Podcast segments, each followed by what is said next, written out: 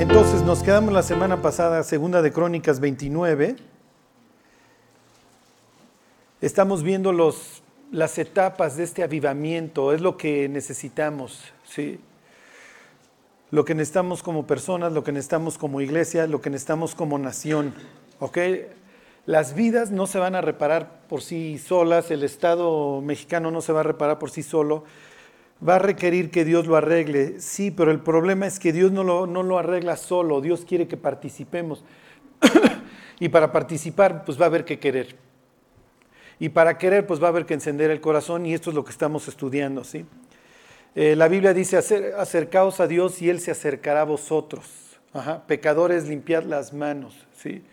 Y, los, y vosotros los de doble ánimo, purificad los corazones. Entonces, Miren, todos siempre vamos a tener esta tendencia a volvernos fríos, a volvernos indolentes, a pensar que, eh, ¿cómo les diré? Que podemos ir por la vida como X, como, ok, me, camuflajeo entre el mundo y hago a un lado mi llamamiento, ¿ok? Como lo vamos a ver más adelante, a este Ezequías le va a tocar un sitio espantoso. Y en la mente de un judío el sitio es lo peor que te puede pasar, ¿ok? Porque no sé si se los contaba yo la semana pasada, el sitio de Samaria, se los contaba yo la semana, no, fue entonces en Aragón. Los sitios eran horribles, si te tocaba estar fuera de las murallas de la ciudad, pues mi cuate, huye a otro lado, tienes la posibilidad de huir antes de que te alcancen los ejércitos que vienen, los invasores, o vas a acabar de esclavo del ejército invasor, o pues, finalmente te matarán. En la Biblia hay una historia en donde Samaria, el reino del norte, la capital del reino del norte, es sitiada. Y un día está paseándose el rey en uno de los pocos este, caballos que quedan y se le acercan dos señoras y le dicen, oye rey, dile que saque del escondite a su niño porque el día de ayer nos comimos al mío y ahora y quedamos que hoy nos comíamos al de ella y lo tiene escondido. Y es una especie de, ¿se acuerdan del juicio salomónico? Nada más que en esta ocasión es sácalo para que nos lo comamos. ¿Y cómo, o sea, sobre qué dicta sentencia? Sí me explicó, a ver, sí, tráete a tu hijo para que se lo traguen. O sea, sí me explicó. El rey ni siquiera les contesta, simplemente se rasga las vestiduras, se pone a chillar y se va. Y entonces, hay un profeta entonces que se llama Eliseo, y Eliseo es, un, es la viva imagen de que el sitio lo está experimentando Samaria por haberse alejado de Dios. ¿Por qué? Porque si se acuerdan, a Samaria le había ido bien. Su alianza con los tirios, cuando viene Jezabel, económicamente les está yendo bien. Y la prosperidad puede ser muy, muy engañosa. Y de hecho la prosperidad muchas veces nos hace peor a los cristianos que las pruebas, porque nos alejan de Dios. Y Dios no es pichicato y Dios no va a permitir que llevemos una vida inútil. Hay dos opciones, o llevamos una vida fructífera o nos vamos a estar peleando con Dios todo el camino, ¿sí se entiende? Si es que somos creyentes. Si, somos, si, no somos hijos de Dios, bueno, pues el diablo nos felicitará cada vez que fumemos nota o lo que sea, ¿ok?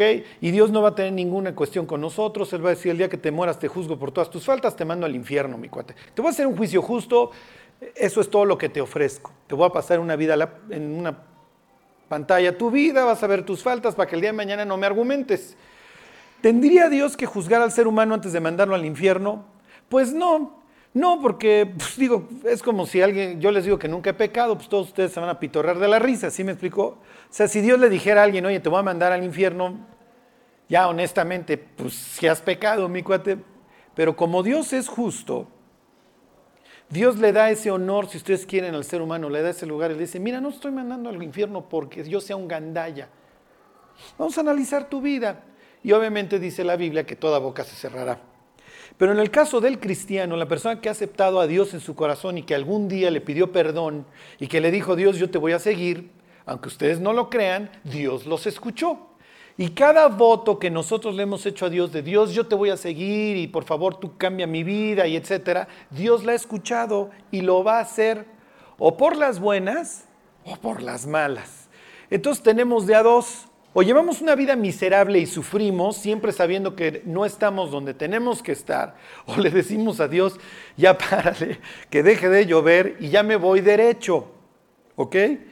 Y usa mi vida, aquí estoy, como dijeran los discípulos, enos aquí, ¿Ok? Como dijera Abraham y sucedió después de estas cosas que probó Dios a Abraham y le dijo, Dios, Abraham, y le contestó, Abraham, heme aquí. Y después vino un pruebón, ándale, ve y mata a Isaac. Y tres días después lo recuperaría literalmente, dice la carta a los severos en sentido figurado, de entre los muertos. Ok, les sigo, me regreso a la historia de Samaria. Esto es lo que implica un sitio. El sitio es que te voy a rodear. Voy a obviamente a tomar todos los recursos que estén a mi alrededor. Si tienes agua te la voy a bloquear para que te mueras de sed. Y yo mientras sigo bebiendo. Y afuera tú vas a escuchar fiesta, afuera tú vas... Obviamente hay insultos de uno al otro lado de las murallas. Todas las noches te voy a estar haciendo terror, terrorismo. Cuando escape alguno de tus fugitivos, lo voy a los romanos los crucificaban para que se escucharan durante todas las noches los gemidos, los sirios, los asirios los empalaban, que era pues, más o menos lo mismo. Entonces, durante toda la noche tú escuchabas a los que habían agarrado que se escapaban. Había unos que se alcanzaban a pelar, otros los agarraban, los empalaban y los dejaban cerca de la muralla, para que los que estaban adentro sintieran un terror espantoso. Entonces, imagínate que tú tienes días sin comer, ¿ok? En esa historia se dice que se vende el estiércol de, los, de las palomas carísimo, porque es ya lo único que hay que comer. O te comes al de al lado, te comes el estiércol de, las, de los animales. Y obviamente el que lo tiene se, lo vende caro, para que ustedes vean, como dicen, el hambre es canija. Eso es lo que implica un sitio y eso es lo que le va a pasar eventualmente a Jerusalén con Ezequías. Y ahorita estamos viendo que Ezequías es el tipazo. Sí, Ezequías está oigan, vamos a reactivar nuestra vida devocional, vamos a volver a buscar a Dios, va y regaña a los sacerdotes y les pregunta, como pienso que nos ha estado preguntando Dios todas estas semanas, ¿dónde han estado mis cuates?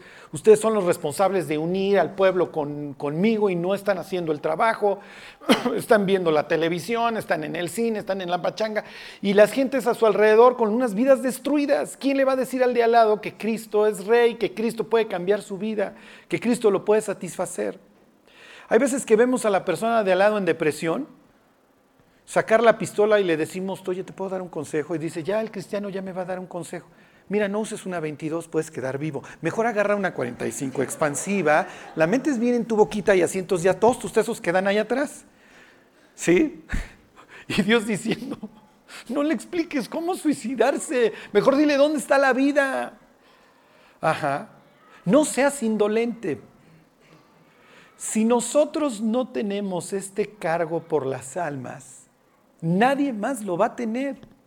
Si nosotros no amamos las almas, nuestra vida no va a tener sentido. Dice la segunda, perdón, la primera, la primera carta de Pedro, hagan cada día más firme su llamamiento. Si Dios te llamó a algo, enfócate en que ese llamamiento se haga cada vez más firme. Si Dios te llamó a servir de alguna forma, Esfuérzate para que tu servicio sea cada vez más excelente, para que como miembro del cuerpo de Cristo seas cada vez mejor, porque Dios sabe que nuestro país le urge unas iglesias cristianas que estén vivas, porque una iglesia que está viva se vuelve atractiva, las gentes empiezan a dejar de pecar, o cuando pecan se empiezan a enfrentar a sí mismos, y el incrédulo empieza a notar que allá hay vida y obviamente lo empieza a buscar. Lo que el ser humano tiene sin Cristo se llama existencia. Yo he venido para que tengan vida, ¿se acuerdan? El ladrón no viene sino para robar, para matar y para destruir. Yo he venido para que tengan vida y para que la tengan en abundancia. Si hoy Dios fuera tu mente, Él conectara un cable y lo presentara, y hablara de nuestra vida pasada, ¿qué diría? Lo que hasta ahora has tenido se llama existencia, has convertido el oxígeno en dióxido de carbono, mi cuate, y algunas que otras sustancias en humo. Ajá. Pero de ahí en fuera, lo que has tenido no es vida. ¿Sí me explico? Has estado pululando por el planeta, pero no has tenido vida. Oye, Charlie, ¿y esta vida es sin problemas? No. No, no, no. Porque miren, las pruebas son parte de ella. Ayer leía yo este pasaje espantoso, ¿sí? horrible. Hay libros de la Biblia que luego yo ya no quiero ni abrir porque eh, digo, Dios, ya sé lo que me vas a decir. Ajá. Y dice ahí, primera de Pedro. Dice que van a ser afligidos, ¿se acuerdan? Si fuere necesario. en diversas pruebas. Y yo digo, Dios, pues parece que conmigo siempre fuera necesario. Ajá. Y Dios dice, pues sí. Pero también la abundancia, cuando nos sale todo bien, también es una prueba. Porque ahí es, no, pues ahora no, no necesito tanto leer, ahora no necesito orar. Y cuando nos lleva el tren, Dios dice, ah, caray, ahora sí vienes mañana y tarde, ¿eh? te apareces a cada rato, pues te voy a llenar de problemas. Ahí sí no dejas de venir. Y saben que nuestra vida es la que más gana. Porque cuando lleguemos al cielo, ajá, no nos van a recompensar por todos esos ratos de frialdad en donde, ay, me está yendo súper bien, ahorita no necesito buscar a Dios. Ajá, nos van a recompensar por todas esas ocasiones en que o nos iba bien o nos iba mal, estábamos firmes buscando a Dios, buscando a Dios. Clamándole que nos cambiara, clamándole porque nos diera una vida diferente, enfrentándonos, llorando por nuestras faltas. Ajá. Es finalmente el mensaje que está mandando Ezequías. Señores, ¿dónde hemos estado todos estos años? El templo está cerrado y no solamente está cerrado, cuando lo abran ahí está lleno de puras porquerías, está lleno de ídolos. Ajá. Entonces hay que vaciarlo y hay que purificarlo y le dice a los sacerdotes, no se hagan los tíos lolos, ¿se acuerdan? No se engañen, es lo que dice el 29.11. Ustedes son los sacerdotes, ustedes tenían que haber estado al frente de esto y lejos de haber estado resistiendo a mi papá cuando mandó por un tubo a Dios, se subieron, pues les estaba yendo bien. Luego finalmente pues vino una masacre por parte de los reyes del norte, los edomitas se volvieron a levantar y les fue como en feria y ahora sí pues a buscar a Dios. Bueno, y veamos de este número 8 del reinicio. Ok, hacen sus sacrificios, derraman la sangre en el altar, en donde están hablando de un sacrificio futuro, finalmente que tengamos una vida distinta tiene un costo. Ok, y dentro de la vida devocional de Israel hay algo más que se va a restaurar. Ok, versículo 30, 29, 30. La música, la música, mis queridos, uy, uy, uy, uy, uy, uy. Todos los que tienen hijos de más de 14, 15 años, ¿cómo les está yendo con la música? Ajá, padrísimo, ¿no? Y la música los pone bien dóciles y bien sujetos. Y sí, claro, papá, por supuesto. ¿Cómo les está yendo con la música? La música es poderosísima. Piensen en hacer ejercicio sin música y con música. En serio, Vas a hacer mucho más si traes los audífonos, ¿eh? Ahora, si te pones este, el aire de bajo o algo así súper leve, pues lo más probable es que no. Pero si te pones algo movido, vas a ver cómo corres el doble. La música tiene esta facultad, además de que la música pasa al cerebro sin filtros. ¿Ok? No, no digieres. No te das cuenta de las sandeces o idioteces que estás cantando. Piensa en un cristiano que quiere salir adelante, que quiere vivir para Cristo, que se quiere enamorar de Dios y todo el día está escuchando José, José. Esto es imposible, ¿sí me explico? O sea, quiere levantarse en las mañanas con gozo, con brío y anda y ve. O sea, no, ¿sí me explico? O sea, Dios va a decir, no, mi cuate, no.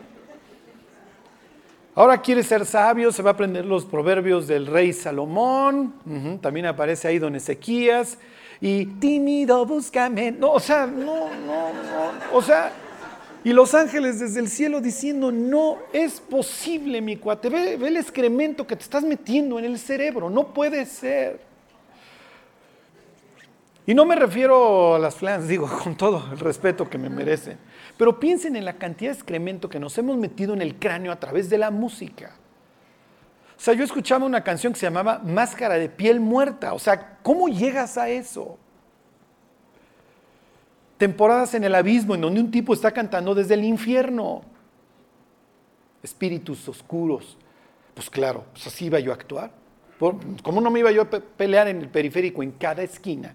Si vas escuchando el tamborazo, los gritos de ultratumba y te están diciendo que tú eres poderoso porque tu espíritu es negro. Aunque me hubieran dicho que estaba blanco, es exactamente lo mismo. Sí, me explico, todo es brujería al fin, al fin y al cabo. Lo que nosotros escuchemos va a tener un efecto en nosotros. Somos como cualquier otro sistema. Basura adentro, basura afuera. Ok, váyanse ustedes a saber qué música cananita o putrefacta ha estado escuchando Israel todos estos años. Pero cuando Ezequías llega, dice, muchachos, voy a cambiar la estación porque ustedes no pueden seguir así. O sea, Israel no puede seguir alimentando sus oídos y su corazón de todas estas porquerías. Y les estoy preparando un estudio para los dioses que adoramos en el siglo XXI. Eh, sí, la gente dice que es budista, es católica. No es cierto. Si tú eres millennial, el catolicismo, el budismo te vale. Es simplemente un adorno. Adoramos la tele, adoramos el gadget, adoramos el Facebook, el Twitter. ¿Saben ustedes que Steve Jobs no le dejaba a su hijo tener a sus hijos un iPad? Tú dices, ah, caray, pues sí, como buen, como buen narcotraficante, no te pongas high con tu propia merca, sí, nada bruto, porque ve el efecto que tienen los demás babosos, pues claro. Digo, yo no creo que el Mayo Zambada o todos estos tipos sean unos cocainómanos este, sin remedio, ¿eh? Pues ellos ven el efecto que tienen la clientela, yo creo que dicen, no, pues, yo nomás la vendo, ¿no? Ya que otros se la fumen.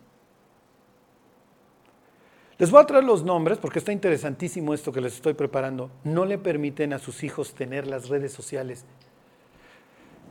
Estaba leyendo un artículo que dice que las redes sociales generan tristeza, que son los dioses que hoy adoramos. Y todo esto se los digo para que ustedes vean la porquería que nos estamos metiendo en el cráneo. Claro, pues todo el mundo saca sus mejores fotos. Nadie pone en calcetines y bata, aquí super depre, más que lo hacemos. De ahí en fuera, de ahí en fuera todos sacamos la mejor foto, el mejor perfil. Si es necesario el Photoshop para quitar la llanta, lo, usamos. ¿sí? O sea, el espagueti en el restaurante está delicioso. Toda nuestra vida es perfecta en Facebook. Es natural. No le vamos a poner a las gentes nuestra realidad. En el dentista con 14 caries. Imagínense los comentarios. Puerco, ya lávate los dientes. ¿Sí me explico? Ok, ¿qué hizo el rey Ezequías en esta parte del avivamiento? Fíjense, 29:30. Entonces el rey Ezequías y los príncipes dijeron a los levitas que alabasen a Jehová con las palabras de David y de Asaf vidente. Y ellos alabaron con gran alegría y se inclinaron y adoraron. Dicen que la Biblia es una manufactura del postexílica, o sea, después del exilio. Entonces, ¿de dónde saca Ezequías los salmos de David y de Asaf? Sí. Porque Ezequías participó mucho en la confección de la Biblia, en cómo darle una estructura. Pues sí, es natural que a un tipazo como este Dios le dijera, te encargo mi libro, mi cuate. Y más o menos váyanme organizando. Eran rollos. Entonces restablece nuevamente que lo que se escuche en el templo de Dios ya no sea sepultura, ya no sea, no sé, pues cuál sea ahora el, este, Linkin Park o lo que ustedes quieran, sino que se vuelvan a escuchar los salmos. ¿Por qué? Porque lo que escuches va a tener un efecto en tu vida. Si tú todo el tiempo estás escuchando el Salmo 40, en donde me lleva el tren, pero finalmente Dios puso en mi boca cántico nuevo y me sacó adelante y me sacó del lodo cenagoso a la peña, pues vas a entender, sí, hay ratos difíciles en la vida y hay veces que entre más te mueves parecen arenas movedizas y más me hundo hasta que un día Dios se acuerda de mí, de mis clamores y me pone sobre peña y pone en mi boca un cántico nuevo, una historia nueva, me permite voltear y decir, Dios, entiendo lo que hiciste en la prueba y ahora estoy viendo hacia un futuro mucho más confiado. Porque sé que tú estás velando en las buenas y en las malas. Sí, o sea, piensen que a los jóvenes no tuvieran otra opción más que escuchar los salmos de los 14 a los 19 mientras se les forma el córtex prefrontal. Y todo lo que escucharan sea que Jehová es mi pastor y que nada me faltará y que en lugares de delicados pastos me hará descansar, que confortará mi alma, junto a aguas de reposo me va a pastorear. Aunque me lleve el tren y ande en valle de sombra de muerte, Dios va a estar conmigo. Su vara y su callado me van a estar infundiendo aliento. El bien y la misericordia me van a seguir todos los días de mi vida. Realmente los salmos estaban hechos para que se cantaran, para que así los memorizara la, la gente. Piensen en las porquerías que no sabemos de las, de las canciones. Sí. O sea, y si ustedes eran megadepres y se la vivían escuchando, no sé tú, de Luis Mirrey o del que fuera, Piensen ya con dos, tres salipuces encima, ahora sí pónganse a José José o a, Pues, ¿cómo no íbamos a estar en una depresión marca diablo? Y Dios diciendo, pues es que dos más dos son cuatro, mis cuates, en serio. ¿Qué se han estado metiendo en el cerebro? Y llegas al Facebook y te deprimes porque tu amiga tiene mucho más likes y es mucho más feliz. No es cierto. Esto es una imagen. ¿Sí? ¿Ustedes creen que Mark Zuckerberg el día de mañana le va a dejar a sus hijos tener Facebook? ¿O se los va a estar controlando? Pues sabe lo que hay allá adentro. Sabe quién los puede estar espiando del otro lado. Entonces no se vayan tanto en las fintas que hoy ven. El mundo no es un sitio feliz no la está pasando bien. Ajá. Porque nos gusta, esto es lo que le va a pasar a Israel, que quiere ser como las otras naciones. Y Dios diciendo, ¿qué te pasa? Las otras naciones están peor que tú. ¿Por qué quieres ser como ellos? Tú me tienes a mí. Tú tienes tu convenio conmigo. Yo soy tu protector, yo soy tu guardador. ¿Qué, te falta conmigo, Israel? Y si hoy somos honestos y Dios nos preguntara, ¿qué te ha faltado conmigo en serio todos estos años? ¿Qué te ha faltado? No, Dios, pues es que ha venido ratos malos. También el de al lado los está pasando. Que no los ponga en su Facebook es otra cosa, ¿eh? Bueno, y entonces, ¿qué es lo que va a venir? Pues va a venir gozo y cuando hay gozo, pues le quieres decir al de al lado. Y los cristianos nos volvemos insufribles, pero en buen sentido. Ajá. Ándale, lee la Biblia. Es que si oraras, es que si buscaras a Dios. ¿Cuándo vienes al estudio? ¿Cuándo vienes al estudio? Y nos volvemos. Atosigamos al de al lado. Sí, porque encontramos la vida. en la historia del sitio, esta que les platico, para terminarles la historia en que acaba, el rey este se rasga las vestiduras porque ya hay canibalismo. Obviamente el rey hizo algo mal para que su pueblo acabara siendo un pueblo caníbal a punto de ser conquistado. Y afuera de la ciudad hay dos leprosos y los cuates están pensando, mira, pues ya nos van a matar. Ahí el sitio no era de asirios, era de sirios, eran de los damasenos. Pues ya nos van a matar. Vamos con estos cuates y les decimos, oigan, pues nos venimos a entregar. Si nos quieren matar, pues mátenos de por sí, ya nos vamos a morir. Y si nos quieren dar la vida, pues aquí la hacemos de esclavos o de lo que sea. Se arrancan los dos estos para el campamento sirio que los tiene ahí rodeados. Y cuando llegan, sucede que conforme a la profecía de Eliseo, Dios había hecho ciertos ruidos ahí que hace que los otros se asusten. Y entonces encuentran el campamento completo. Piensen en ejércitos que tienen provisiones para aguantar el sitio del otro lado. y encuentran la abundancia y empiezan a comer y todo esto es felicidad. Y cuando están así a media torta, no está bien lo que estamos haciendo. Porque allá adentro están comiendo a sus bebés y aquí afuera nosotros estamos en un banquete, vamos a avisarles. Entonces ahí van los dos leprosos de regreso y le dicen, chandegritos, el vigía los ve, ¿qué onda? Estos cuates ya se fueron, afuera está todo el botín. El rey dice, obviamente estos son espías que ya se vendieron para preservar la vida. Manda a su vez unos espías, checan y efectivamente todo está libre. En esta historia, ¿quiénes son los cristianos? Los dos leprosos. Nos encontramos un banquete ¿Nos vamos a quedar callados? Pues claro que no, vamos a ir a fregar al vecino y al amigo y al familiar.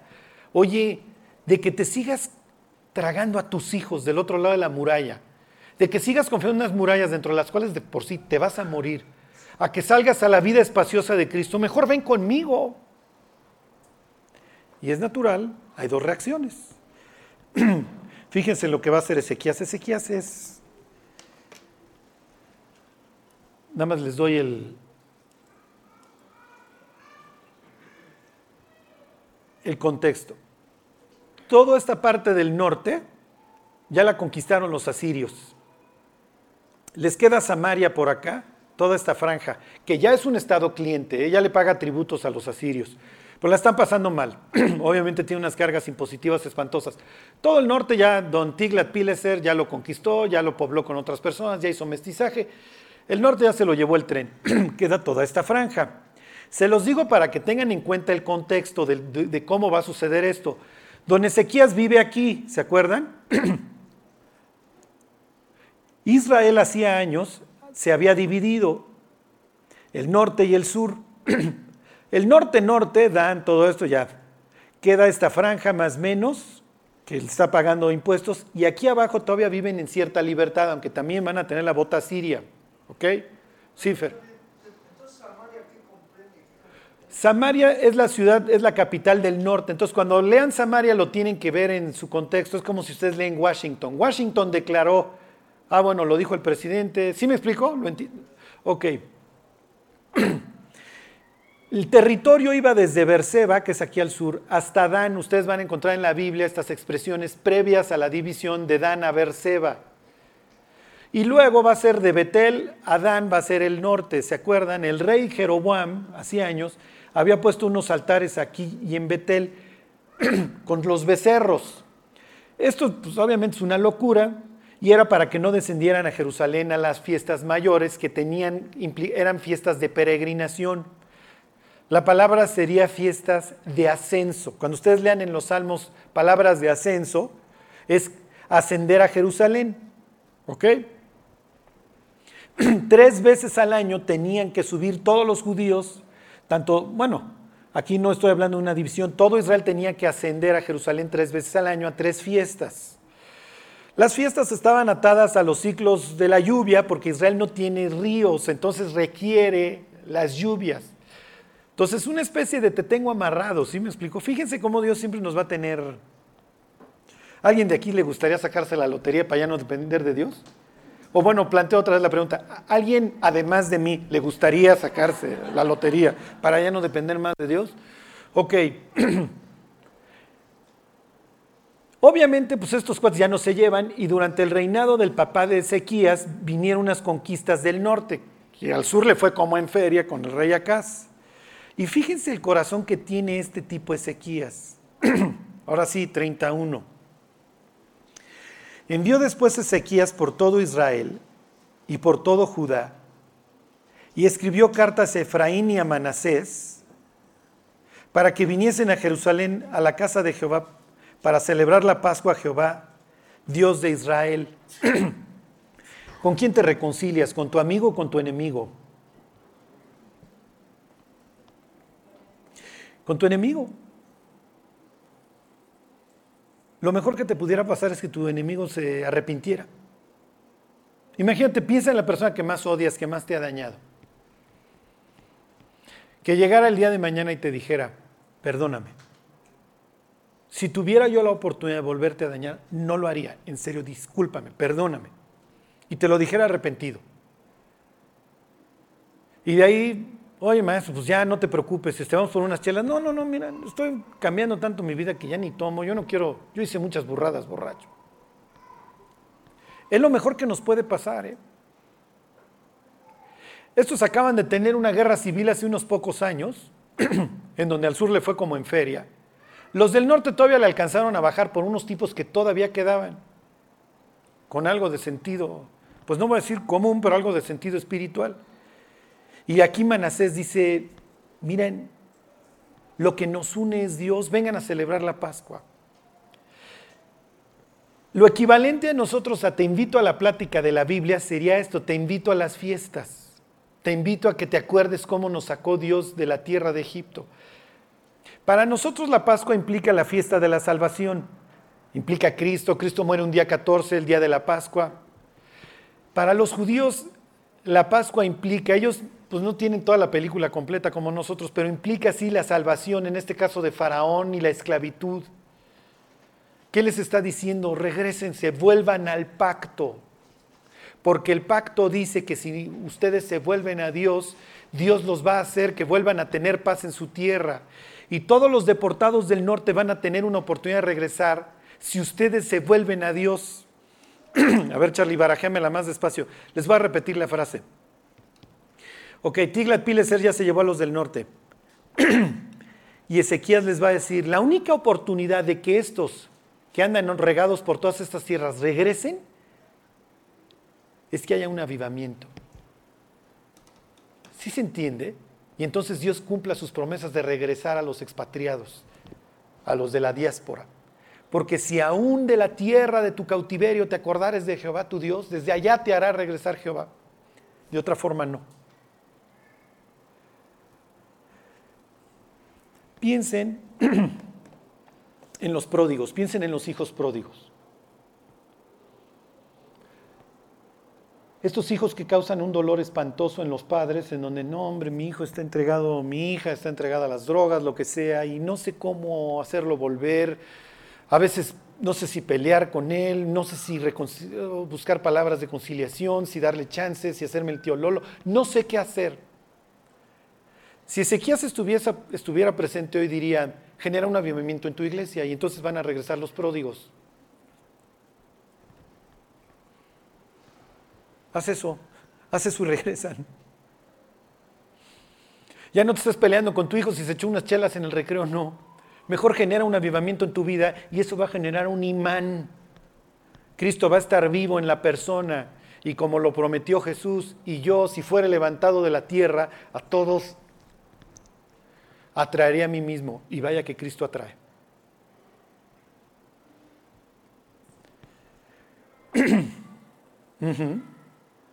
Es increíble lo que este tipo está haciendo.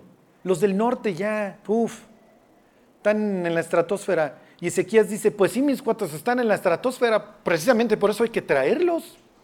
Luego nosotros calificamos a los incrédulos, no, ese cuate está más allá del bien y del mal. ¿Y qué dice Dios? Pues tú no comías piñas, mi cuate.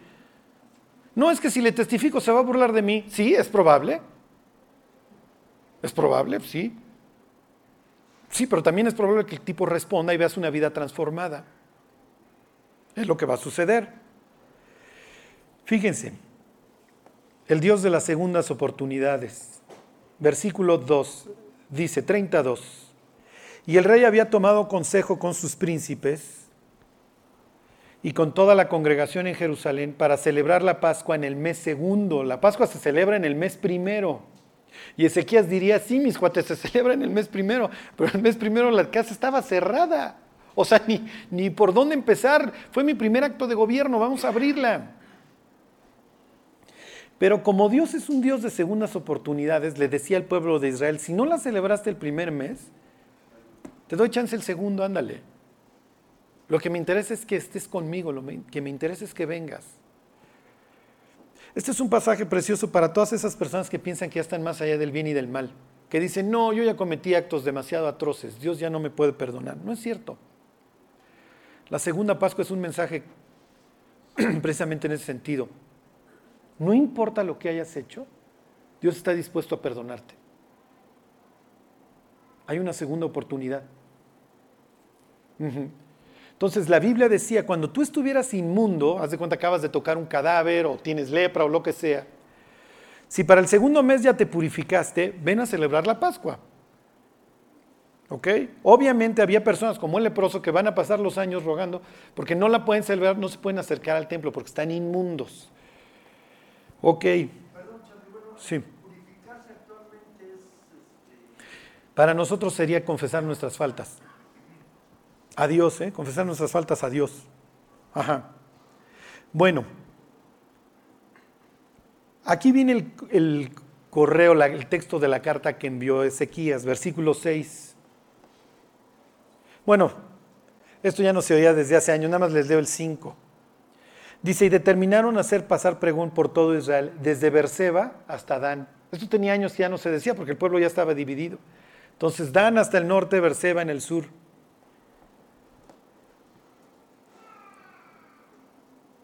Dice, para que viniesen a celebrar la Pascua a Jehová Dios de Israel en Jerusalén, porque en mucho tiempo no la habían celebrado al modo que, que estaba escrito. Sí, ahí llevamos nuestra religión en lo que ustedes quieran, pero obviamente si la Biblia tiene algo que decir, nos importa un comino. Y Ezequías está regresando a la escritura. Aquí viene el texto, versículo 6. Fueron pues correos con cartas de mano del rey y de sus príncipes por todo Israel y Judá, o sea, le hace el norte y el sur, como el rey lo había mandado y decían, hijos de Israel, volveos a Jehová, el Dios de Abraham, de Isaac y de Israel, y él se volverá al remanente que ha quedado de la mano de los reyes de Asiria. Que aquí le está hablando concretamente al norte. El sur también la está pasando mal porque también paga impuesto a los asirios. ¿eh? ¿Qué es lo que está diciendo?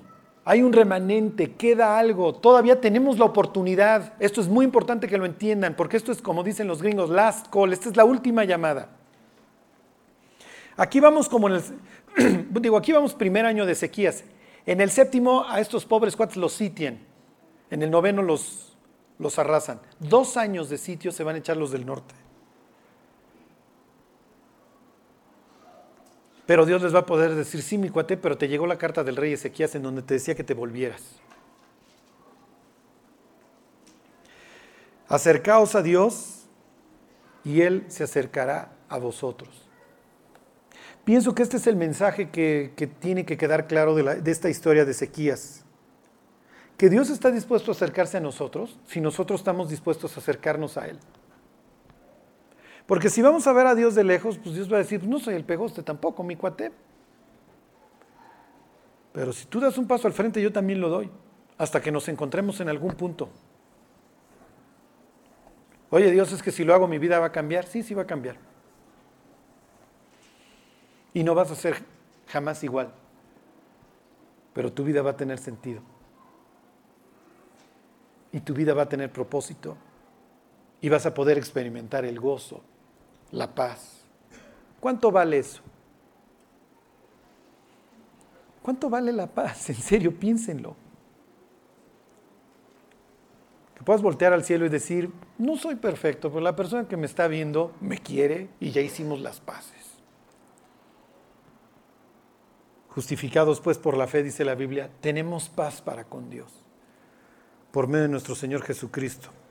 Ok, fíjense, ahí va el mensaje, dice, versículo 7, no seáis como vuestros padres y como vuestros hermanos, que se rebelaron contra Jehová, el Dios de sus padres y Él los entregó a desolación como vosotros veis. O sea, mis cuates, estás viendo y no ves. Están hechos pedazos. Nada más falta que estos cuates me vayan a rechazar, diría Ezequías. Se lo está llevando el tren. Y hay personas que son unas verdaderas barrenadoras de Pemex, que tú dices, ya va a tocar fondo. Y dicen, no, o sea, olvídate, voy a llegar al centro de la Tierra y todavía me queda para llegar a China. Si es que es redonda y si no, pues llegaré a los pilares de la Tierra si es que es plana. Fíjense, se los vuelvo a leer, no seáis como vuestros padres y como vuestros hermanos, que se rebelaron contra Jehová, el Dios de sus padres, y él los entregó a desolación como lo están viendo. No endurezcáis pues ahora vuestra cerviz como vuestros padres. Someteos a Jehová y venid a su santuario, el cual él ha santificado para siempre. Y servid a Jehová vuestro Dios, y el ardor de su ira se apartará de vosotros. Versículo 9.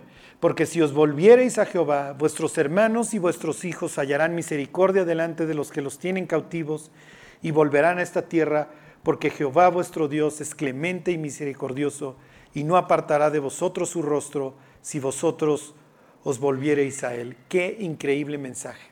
Es el evangelista. Ya deja de, de rebelarte, ya deja de endurecerte y vuélvete a Dios.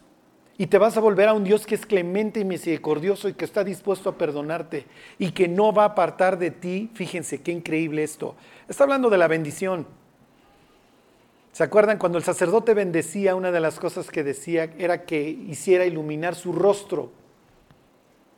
Jehová te bendiga y te guarde.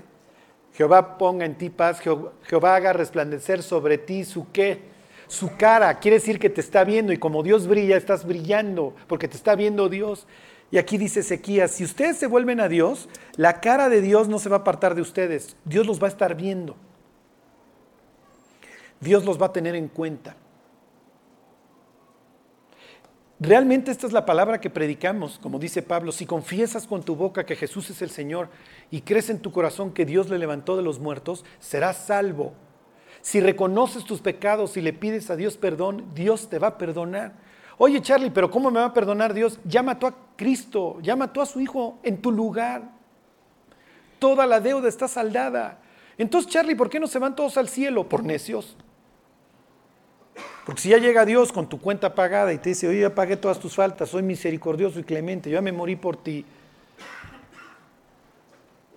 ¿No quieres? Si ustedes lo analizan, el infierno es ridículo.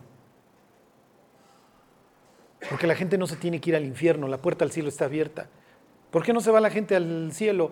Pues porque no quiere. Porque como dice ahí don Ezequías, se endurecen y se rebelan.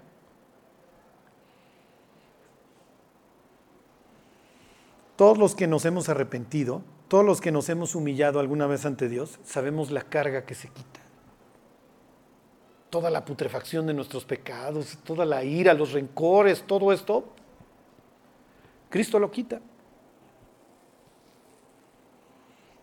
Y nos da estas ganas de seguir adelante, de avanzar. Bueno, fíjense, versículo 10. Pasaron pues los correos de ciudad en ciudad por la tierra de Efraín y Manasés, hasta Zabulón le hace hasta el norte. Mas se reían y burlaban de ellos.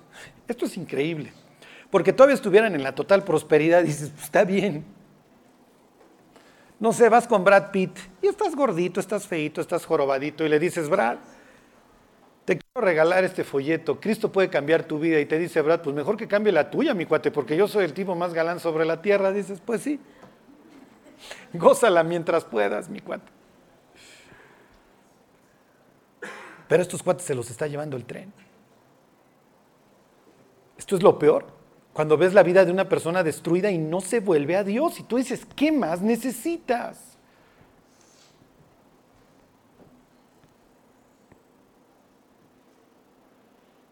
Y luego versículo 11, con todo eso, algunos hombres de Aser, esto es al noroccidente esto es a lo que hoy sería el Líbano, hasta el mero norte de Manasés y de Zabulón, se humillaron y vinieron a Jerusalén. Unos recibieron la carta, no te rebeles, no te rebeles, ya van a venir con rollos estos babosos. Y otros lo vieron, no te rebeles, no te endurezcas. Hijo, pues yo la neta sí quiero esperanza para mi vida y para mis hijos. ¿Dónde es la fiesta? Muchos han de haber preguntado, ¿y dónde es? Porque ni a ese conocimiento elemental llegaban. Pues mira, agarras sur hacia Jerusalén y vas preguntando, mi cuate. ¿Saben que habrá sido una escena increíble? Cuando los del norte vienen bajando y se van encontrando otros tipos que van a la misma fiesta. ¿Tú también vas? Sí, yo también voy. Yo ya no aguanto mi vida. Y cada vez los ríos, los ríos de gente, cada vez más grandes conforme van llegando al sur. ¿Y qué está pensando Ezequías el día 10 que hay que elegir a los corderos y se empieza a atascar la zona? Y Dios a su lado diciendo, estás haciendo un buen trabajo, Ezequías. Mira, mira cómo están llegando los ríos de personas humilladas. Y la cartita que les mandaste no estaba bonita, ¿eh? Se las mandaste dura y aguantaron el cañonazo. Este hecho, se los digo tal cual, le va a salvar la vida a Ezequías. Todas estas personas que hoy vienen, muchos se van a quedar. Otros regresarán a su tierra y cuando tengan el sitio de, de, los asirios encima, se van a venir al sur. Y los incrédulos que abominan y se la viven negando la Biblia, algo reconocen. Reconocen dos cosas, que Jerusalén nunca fue tomada, eso sí lo reconocen todos y les hierve la sangre. Y número dos, reconocen que Jerusalén, la zona explotó de repente en cuanto a habitantes, que obviamente le va a salvar la vida, porque el rey de Asiria no se va a dejar ir tan duro, porque es una ciudad que está grande. Cuando creció con todos estos tipos, que cuando vieron el sitio de los asirios y vieron un pueblo que no se iba a humillar, dijeron, pélate para el sur, pélate para el sur. Y Jerusalén se va a llenar de muchísimos creyentes en un avivamiento, tanto los locales como todos estos que respondieron. Cuando tú vives para Cristo, estás rescatando tu propia vida. Cuando tú le hablas al de al lado y lo ayudas, estás salvando tu propia vida. A veces pensamos, ay, servir a Dios es que cuesta mucho trabajo y es que va a haber ataques. Sí, pero en realidad estás salvando tu vida. Bueno, vamos a terminar Apocalipsis 3, 19 y 20. Para los que nos visitan por primera vez, hey, más claro ni el agua. Tomen la carta del rey Ezequías como si Dios se las hubiera escrito para el día de hoy. Ya no se rebelen, ya no sean necios, vuélvanse a Dios y Dios no va a apartar su cara de ustedes. ¿Qué es lo que le exige Dios al ser humano? que se arrepienta. Está hablando Jesús aquí 3.19 y dice, yo reprendo y castigo a todos los que amo sé pues celoso y arrepiéntete. Porque sí, somos celosos para juzgar al de enfrente y dice Dios, toma la misma vara con las que has medido al de enfrente y aplícatela a ti mismo. Y con ese mismo celo que has juzgado al de enfrente, ahora júzgate a ti mismo. Y eso te va a llevar a una conclusión. Te vas a arrepentir. Y luego, ¿qué ofrece Dios? Los orientales se reconcilian cenando, se reconcilian compartiendo la mesa.